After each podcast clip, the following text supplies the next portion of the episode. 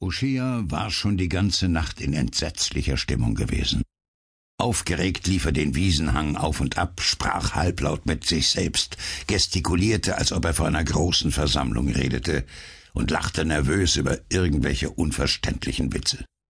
Als der Morgen graute, fiel er über den kleinen Lipski her und schlug ihn mit einem Fausthieb zu Boden.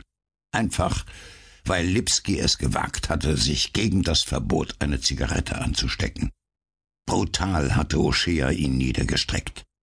Die beiden anderen, die dabei waren, hatten sich nicht getraut, ihn daran zu hindern.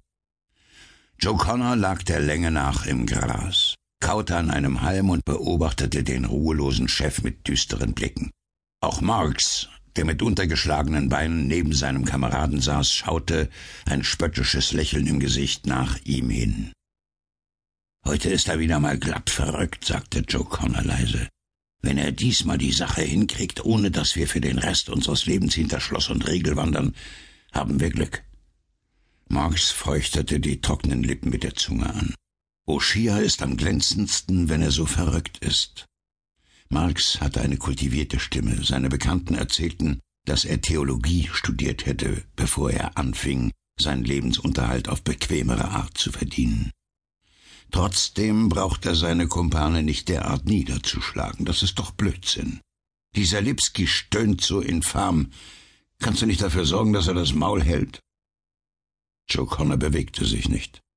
Er sah nur zu Lipski hinüber, der auf dem Boden lag und abwechselnd stöhnte und fluchte. Der wird sich schon wieder fassen, antwortete Connor gleichgültig. Je mehr Prügel er kriegt, desto mehr Respekt hat er vor Aschia. Er rückte ein wenig näher zu seinem Kameraden hinüber und fragte leise, Hast du je einmal Oshia deutlich gesehen? Ich meine, sein Gesicht? Nein, noch nie. Und dabei habe ich doch schon dreimal mit ihm gearbeitet. Eben. Immer hat er diesen Mantel an, genau wie heute, den Kragen hochgeschlagen, den breitkrempigen schwarzen Hut ins Gesicht gezogen. Ich hätte nie gedacht, dass es einen solchen Verbrecher überhaupt gibt. Ich dachte, so etwas wäre nur auf der Bühne zu sehen. Das erste Mal, als er mich rufen ließ, traf ich ihn in der St. Albans Road um zwölf Uhr nachts. Ich bekam sein Gesicht nicht zu sehen, aber er wusste alles von mir, wie oft ich verurteilt worden war. Und dann setzte er mir auseinander, wozu er mich brauchte. Und vor allem hat er dich gut bezahlt, meinte Marx, als Joe eine Pause machte. Er zahlt wirklich ausgezeichnet und er holt sich seine Leute immer auf die gleiche Art und Weise. Marx spitzte die Lippen, als ob er pfeifen wollte. Er sah wieder zu Oshia hin, der keinen Moment zur Ruhe kam. Ja, er ist verrückt, aber er zahlt gut. Und diesmal wird er noch besser zahlen. Connor sah auf. 250 Pfund Belohnung und 50 Pfund, um wegzukommen, nenne ich eine anständige Bezahlung. Und ich sage dir, diesmal zahlt er mehr. Die Geschichte, zu der er uns hier braucht, ist zu einträglich, als dass er's nicht könnte. Glaubst du, ich steuere ein Lastauto mit 3000 Kilo australischen Goldstücken durch die Straßen Londons und riskiere dafür, an den Galgen zu kommen? Nur für schäbige 250 Pfund. Und das bisschen Geld für die Reise? Ich denke nicht daran. Er stand auf und klopfte seine Hose sauber. Von Oshia sah man im Augenblick nichts. Er war auf die andere Seite des Hügels gegangen und stand wahrscheinlich hinter der Hecke, die in einem großen Halbbogen die Wiese teilte. Drei Tonnen Gold, das ist mehr als eine halbe Million Pfund. Wir müssen mindestens zehn Prozent davon bekommen. Connor grinste. Mit einer Kopfbewegung wies er auf Lipski, der noch immer stöhnte. Willst du den auch ins Vertrauen ziehen? Ich glaube, das ist überflüssig. Marx schaute sich um, ob etwas von Oshia zu sehen sei. Dann legte er sich wieder auf den Boden neben seinen Kameraden. Ich wundere mich nur, flüsterte er, dass er den Mut hat, den Plan haargenau zu wiederholen. Die Talmulde vergasen und Goldtransport anhalten, das ist doch ein alter Trick. Jedenfalls haben wir die Sache in der Hand. Morgen ist O'Shea wieder bei Vernunft und wird sich anhören, was ich ihm zu sagen habe. Ich fahre also den Goldtransport in die Stadt und stelle ihn an einem sicheren Platz ab. Was meinst du? wird O'Shea vorziehen, wenn er sich vor die Wahl gestellt sieht, uns unseren Teil herauszurücken oder mit Inspektor Bradley Bekanntschaft zu machen. Connor riss einen Grashalm ab und kaute daran. Er ist verteufelt schlau. Marx verzog die Lippen. Ist das nicht immer so? Sitzen in Dartmoor nicht lauter schlaue Leute? Inspektor Halleck macht sich doch einen Spaß daraus, die Häftlinge nur Akademiker zu nennen. Glaube mir, mein Lieber, Schlauheit ist ein relativer Begriff.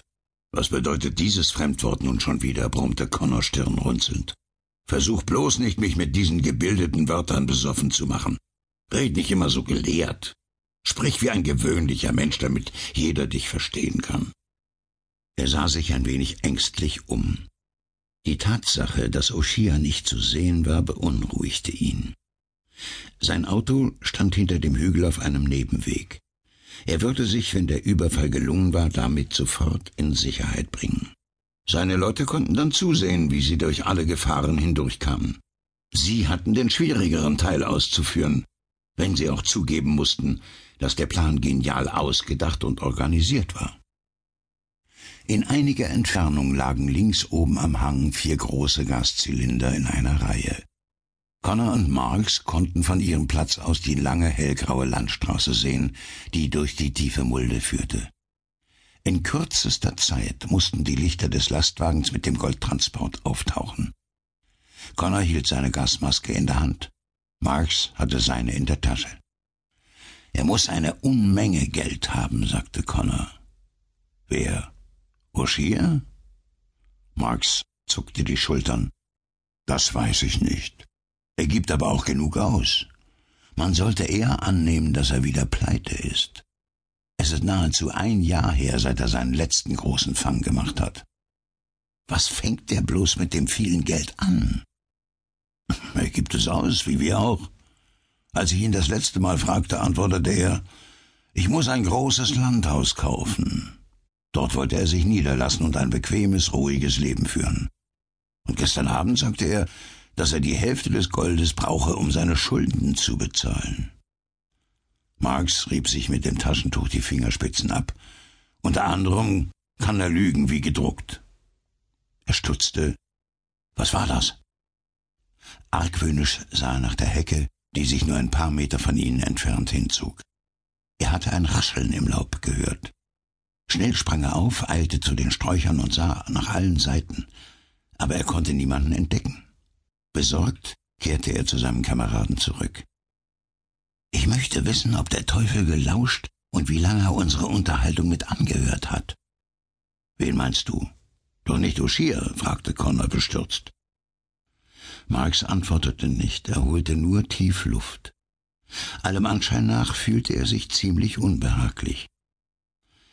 Wenn er etwas gehört hätte, wäre er zu uns gekommen. Er ist in einer so verflucht schlechten Stimmung, dass er sofort losgeplatzt wäre. Connor stand auf und streckte sich. Was für ein Leben führt er wohl? Ich möchte fast wetten, dass er irgendwo im Land Frau und Familie hat. Solche Leute machen so etwas, da, da kommt er ja. Sie sahen Oshias Gestalt vom Hügel herab auf sich zukommen. Halten Sie die Masken bereit. Sie wissen, was Sie zu tun haben, Max? Die Stimme klang hinter dem hochgeschlagenen Kragen etwas gedämpft, aber nicht unfreundlich. Holen Sie einmal den Kerl her. Oshia zeigte auf Lipski. Die beiden gehorchten und kamen gleich darauf mit dem noch ein wenig benommenen Lipski zurück.